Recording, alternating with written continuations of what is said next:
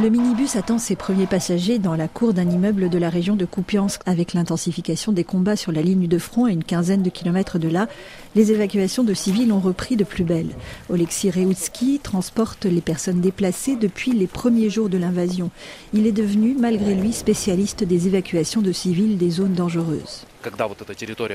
Lorsque cette région était occupée, il restait un seul passage non officiel près d'un barrage. Les gens qui voulaient fuir étaient conduits par nos gars sur place, des volontaires locaux, jusqu'à ce barrage où le FSB russe les autorisait à traverser.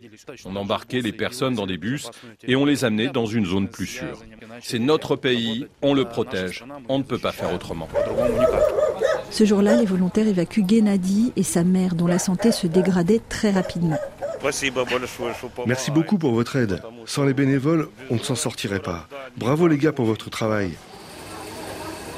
Un atelier de couture dans un immeuble de Kharkiv endommagé par les bombardements. La dynamique Natalia Poniatkovskaya, 47 ans, a laissé de côté les robes et les chemisiers pour fabriquer, avec une équipe de volontaires, des treillis, des gilets pare-balles, des pochettes à douille ou encore des brancards. Ces brancards, on en fabrique constamment en grande quantité. Ce dernier mois, on en a envoyé plus de 200 à Bakhmut. C'est beaucoup.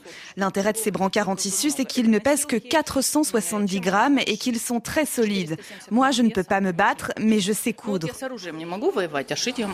Pour financer l'achat de tissus de camouflage robustes dans une société ukrainienne très digitalisée, Natalia peut compter sur une armée d'informaticiens qui lancent des appels aux dons sur les réseaux sociaux.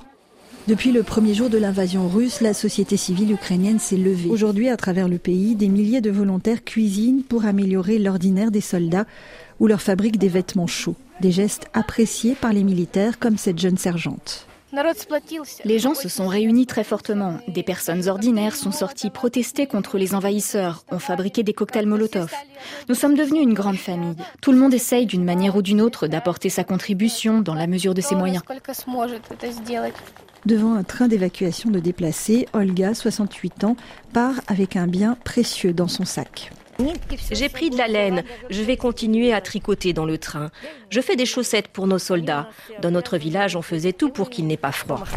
Tout pour la victoire, lance la retraitée en se hissant sur le marchepied du train qui l'emmènera loin de la zone de combat. Anastasia Bekio, Boris Vichy, dans l'est de l'Ukraine, RFI.